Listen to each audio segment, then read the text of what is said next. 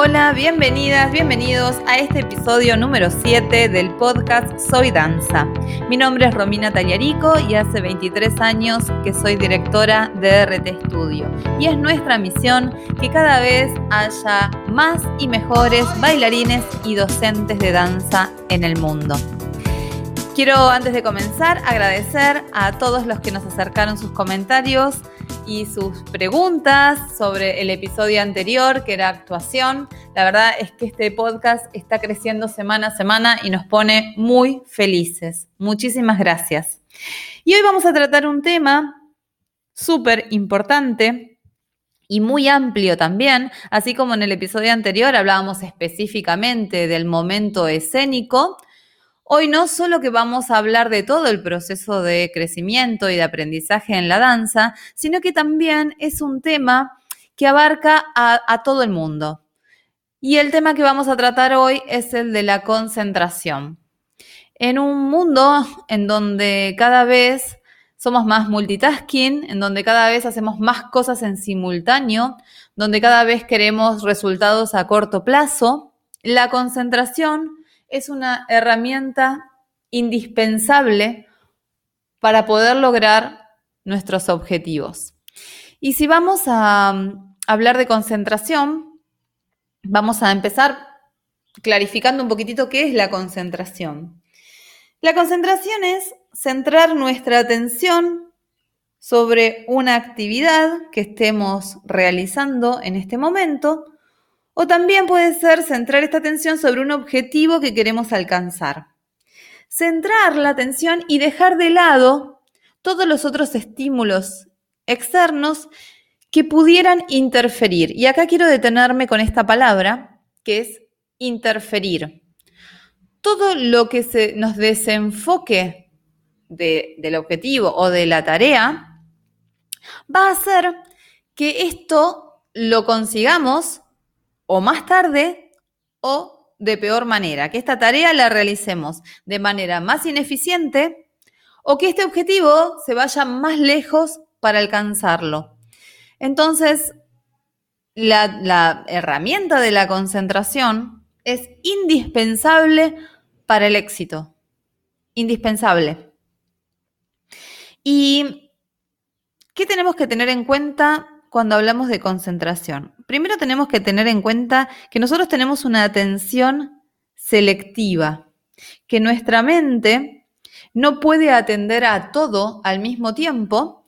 Si bien tenemos muchos estímulos, siempre va a seleccionar dentro de todos esos estímulos dónde enfocarse. Entonces, cuando nosotros creemos que podemos hacer un montón de cosas a la vez, Quizás sí podemos hacerla, pero no le estamos enfocando la atención de la misma manera a todo. Entonces quizás estamos estudiando y estamos contestando WhatsApp y la atención suele estar más puesta en esa respuesta del WhatsApp que en lo que estamos estudiando o escuchando.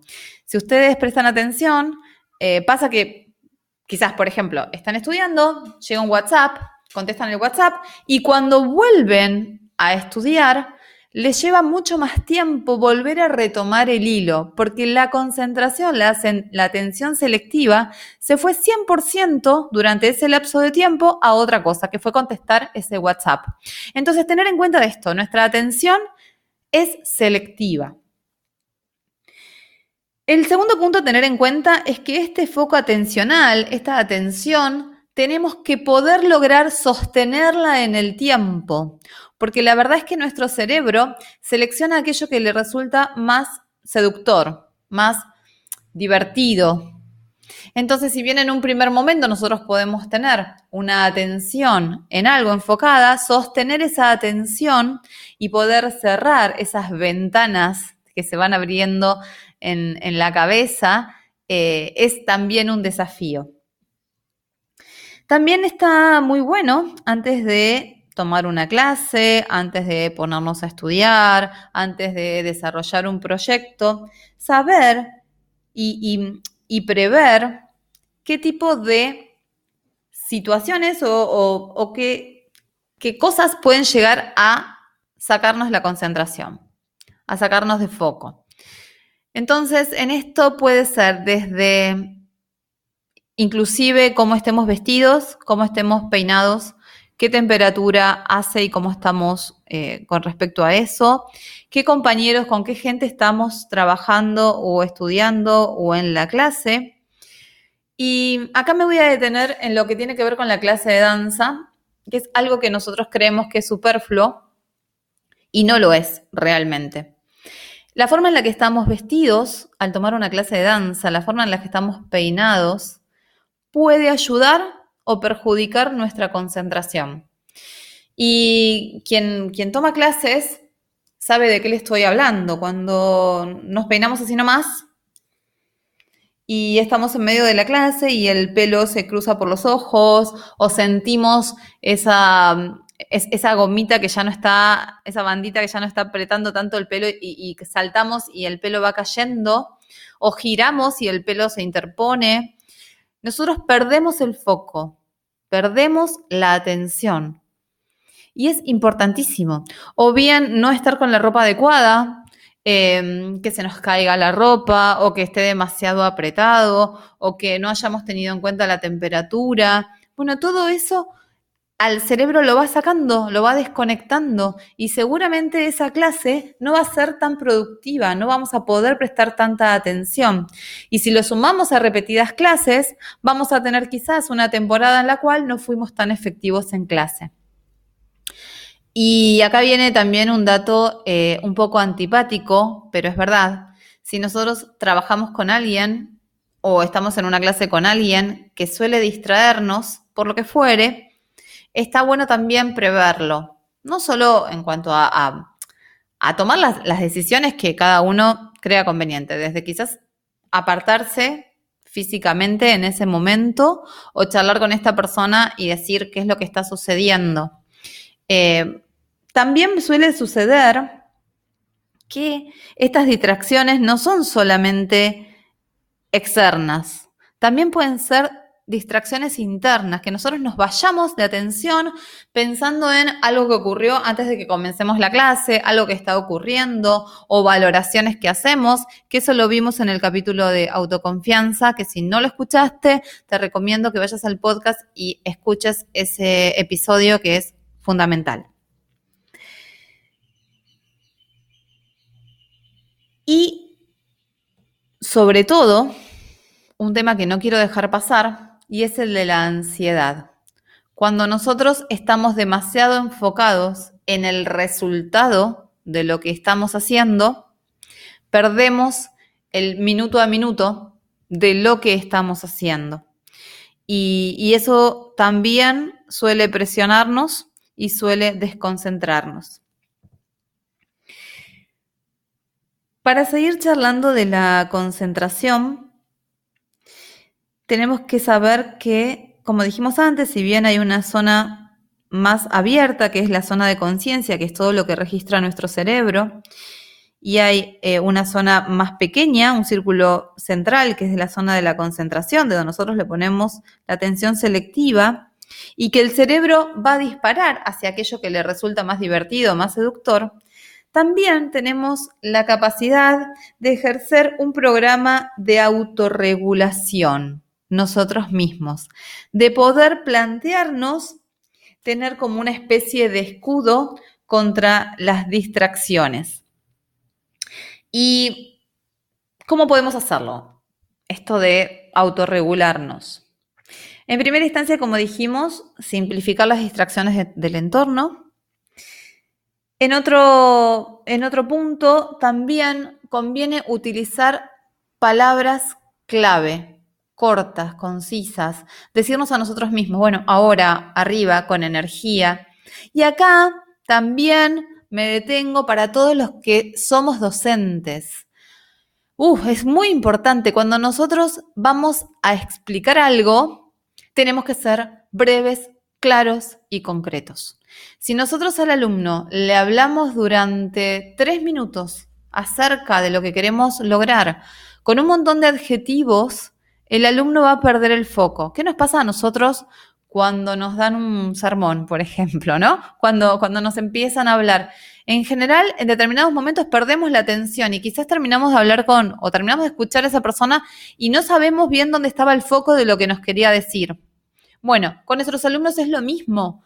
Utilicemos palabras claves, cortas, concisas, bien claras, que ellos sepan qué es lo que nosotros pretendemos que logren. Si eh, saltar más alto, estirar los empeines, no estemos una hora hablando de los empeines cuando es una, una, eh, una herramienta que nosotros queremos usar para activarlos ya y concentrarlos ya. Por otro lado, también, si es una actuación, si vas a, si vas a, vas a presentarte en, en un escenario, en un show, también está bueno ensayar y entrenar con distracciones que vas a tener en ese momento.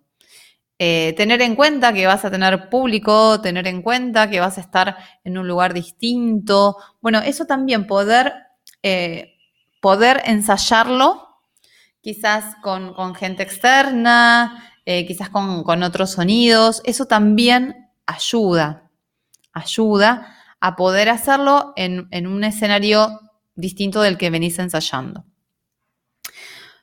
Pero sobre todo, y, con esto quiero cerrar, hay una herramienta que para mí es clave en esto de la concentración y es darle valor a lo que haces. Si nosotros pensamos que lo que estamos haciendo es realmente importante, vamos a autorregularnos para prestarle 100% de nuestra atención. Entonces, separar lo urgente de lo importante. ¿Es necesario que tengas el celular dentro de la clase? ¿Es necesario que chequees en cada break de una clase el celular? ¿Es necesario que lo tengas al lado cuando estudias, cuando proyectas, cuando analizás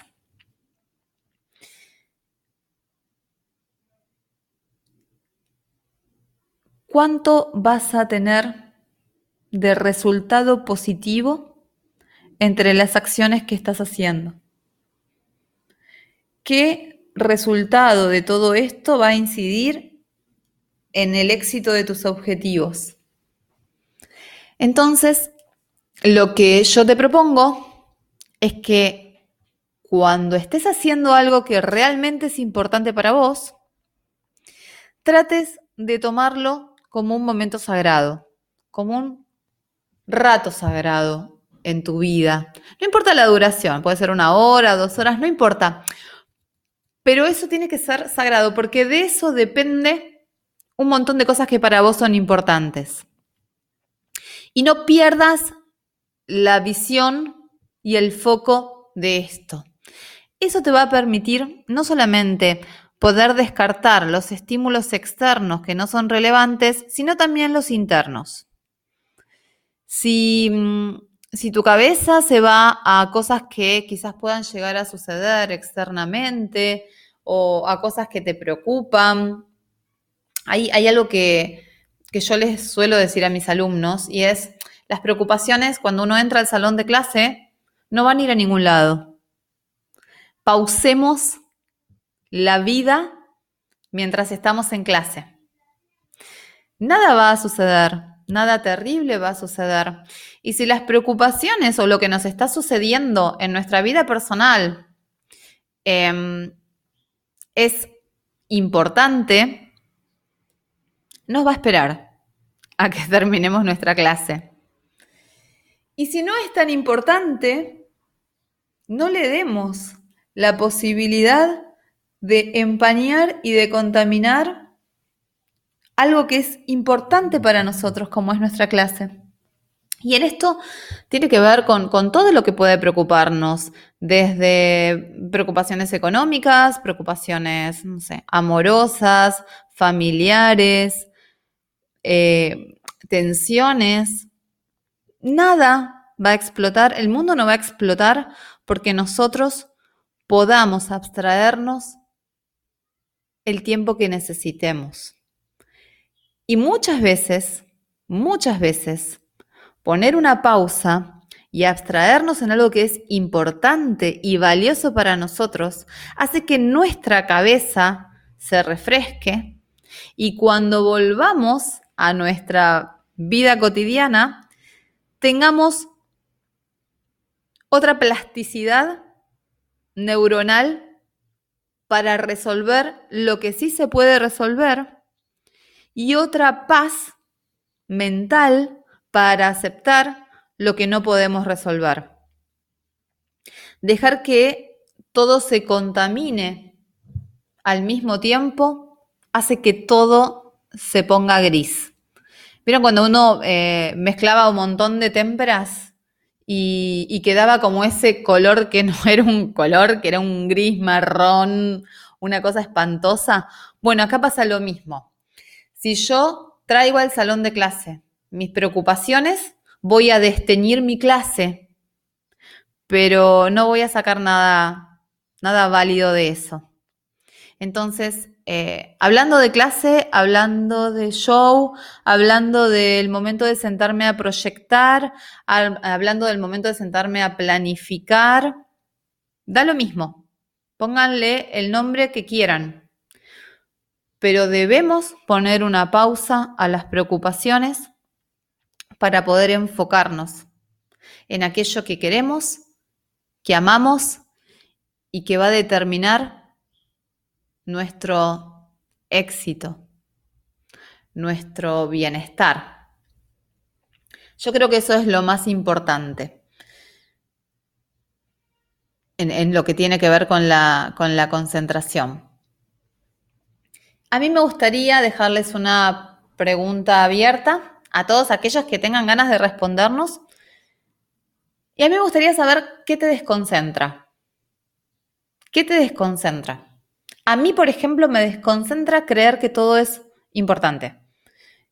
Pensar que debo estar respondiendo al segundo a todo el mundo y por todo.